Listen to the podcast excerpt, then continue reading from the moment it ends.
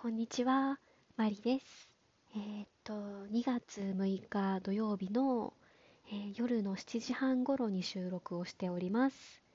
うん。あの、今日はですね、私、まねっこ配信の2回目をやっております。うん。あの、誰のまねっこかと言いますとですね、ズバリ、ふみこ先生のまねっこ配信です。うんあのどこがまねっこかと言いますとですねあの昨日言ってました、えー、オープンコムのアフターショックスの、えーと、骨伝導ヘッドセットが届きましてですね先ほど荷物を受け取りましてで箱から出してその初期設定を終わりましてですねうんやっぱり届いたら使ってみたくなりましてですね。えー、今日はですねこの骨伝導ヘッドセットを使ってあのラジオを撮ってみようと思っています、えー、そんなわけでですねあの今日はいろいろあって本当は効果音をめちゃくちゃ使いたい日なんですけれども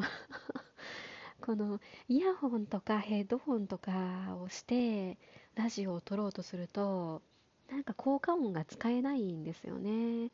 なのでそのオープニングの曲も流せなかったですしあのいつもやってるみたいなピンポンとかブーっていう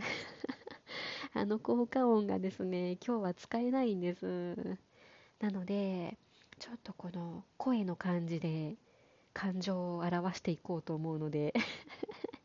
よろしくお付き合いください。えー、そんなわけで今日も恒例のギフトのお礼からお伝えをしようと思います。えー、っと元気の玉を1つと、えー、美味しい棒4本を頂戴しております。いつもありがとうございます。すいません。であと文子組の方からメッセージも頂戴しておりましてあの昨日の配信でですね私そのジュゲンさんとマルチプルさんのツーマンライブ東京も大阪も参加しますっていう風に言っていたんですけれどもその配信を聞いてくださったみたいで文子先生のライブに東京まで来られると聞き思わず「すごい!」と叫んでしまいました。ということで メッセージをいただいてましてですねこのメッセージくださった方も東京ライブ行かれるようですね。1週間切りましたね。初ライブでとても楽しみです。というコメントをいただいております。うん、あの私はですね皆さんの顔がわからないんですけれどもあの私の今までのトークを聞いてくださった方はですねあの私顔出ししてるので あの見かけた方はぜひ声をかけてもらえると嬉しいです。よろしくお願いしますえー、あとですね、えー、私のこの話し方も好きですっていう風に言ってくださっていて、話し方がテンポ良くて面白いということで、さすが大阪のキャリアウーマンって 書いてくださってるんですけれども、そうですかね、そうなのかな。あのー、最初の方、それこそ1話目とか、2話目、3話目とか結構その、何を喋ったらいいのかわからなくて、えー、っと、あのー、とか 結構そんな感じで喋ってたと思うんですけれども、やっぱり喋り慣れてきたのか、あのー、こんな感じで喋れるようになってきました。うん、声の配信って面白いなと感じているところなので、あの引き続き聞いてもらえると嬉しいです。よろしくお願いします。うんということで、えー、今日はですね、アンサンブルの3回目参加してきました、文子先生アンサンブルです。うん、生文子先生にお会いしてきましたよ。へへ、へへへ。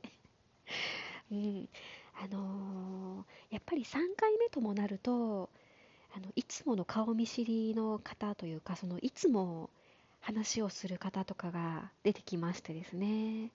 私あんまり人見知りする方ではないのでその同じ初級さんの中でも毎回お会いする方とかいらっしゃると、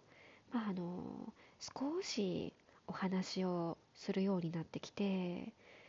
もうその名前とかあの全然どんなその経歴じゃないなバイオリンのそのレッスンどれぐらいやってらっしゃるかとかお相手のこととかはあの全然わからないんですけれどもその月に1回一緒にバイオリンのレッスンをする方っていう感じで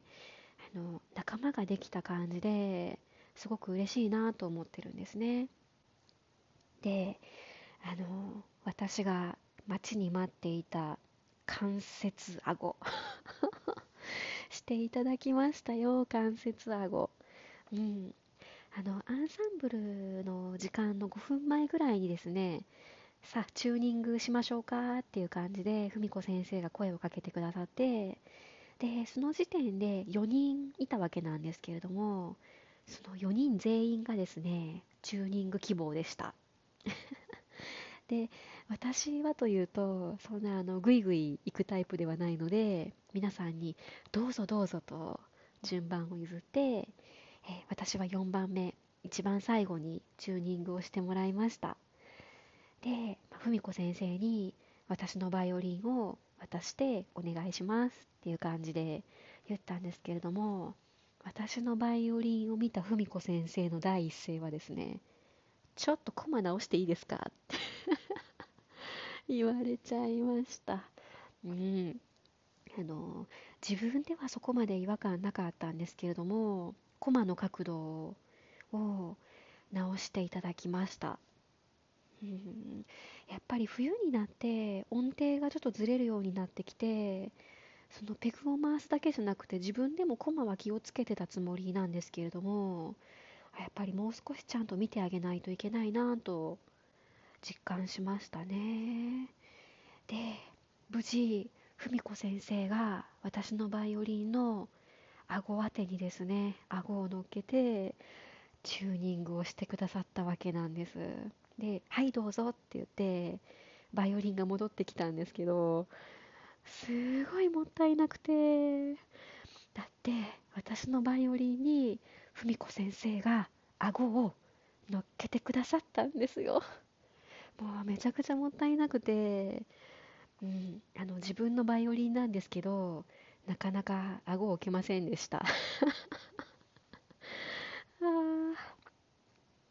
で、まあ、今日はあの午前中朝練も行ってましたしアンサンブルでもバイオリンを使ったので今から丁寧に楽器を吹き直そうと思ってるわけなんですけれども顎当て吹かなきゃダメですかね。ダメ？ダメかな？ダメですよね。うん。吹きます。残念ですけど吹きます。うん。もったいない。いやでもあのアンサンブルに参加したらひとまずまた関節顎のチャンスがあるので次回またチューニングの列に並ぼうと思います。ピンポン。えあの効果音は口で喋ります。とあとアンサンブルもですね、まあ、言っても3回目なので今日もですねボロボロのダメダメでした。うん。ただ前回みたいにその入る小説を間違えて人を惑わせるようなことはなかったです。なかったですけどその16分音符のリズムを間違えてるなということに今日ちょっと気づきましてですね。あの自分であここおかしかったなって気づいたところもありましたしあとはアンサンブルが終わった後に文子組のお姉様とお茶をしてる時にあそういえばここリズム間違ってたよって教えていただいた箇所がありましてですね。でそこはえー、16分音符を8分音符のリズムで私だけ少し早く入ってしまってたみたいなんですよね。いやーこれ気づくの難しいな。うん。その周りの人が早く入っていて自分が遅れていたらあ私リズムが違うって気づけると思うんですけどその自分の方が早く入ってしまうともう自分は弾くのに必死になっちゃうので気づかないなと思って。うん、とは言いながらこの自分で気づかなかったことを人の目線で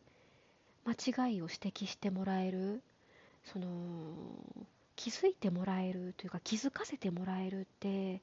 ものすごくありがたいなと思うんですよね。あの音程のこともそうなんですけどうんアンサンブルすごくありがたいなと思ってます。で本当に少しずつではあるんですけれどもその伴奏というか音源に合わせたりとか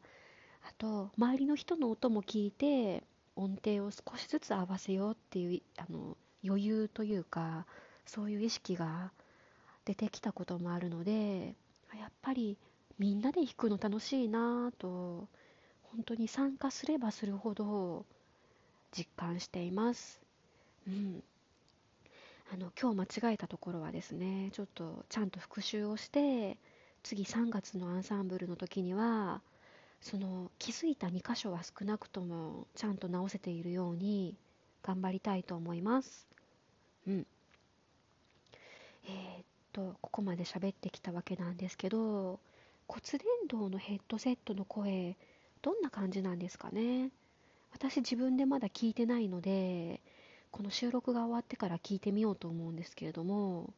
うん、あのー、感想としましては、本当に耳を塞がないので、あの全然そのイヤホンとかそういうのをつけてるっていう感じが一切ないですしもうとにかく軽い、うん、何もつけていないに近いぐらいの感じです。で骨伝導多分その骨に若干の振動が来てると思うんですけど私はそんなに気にならないです。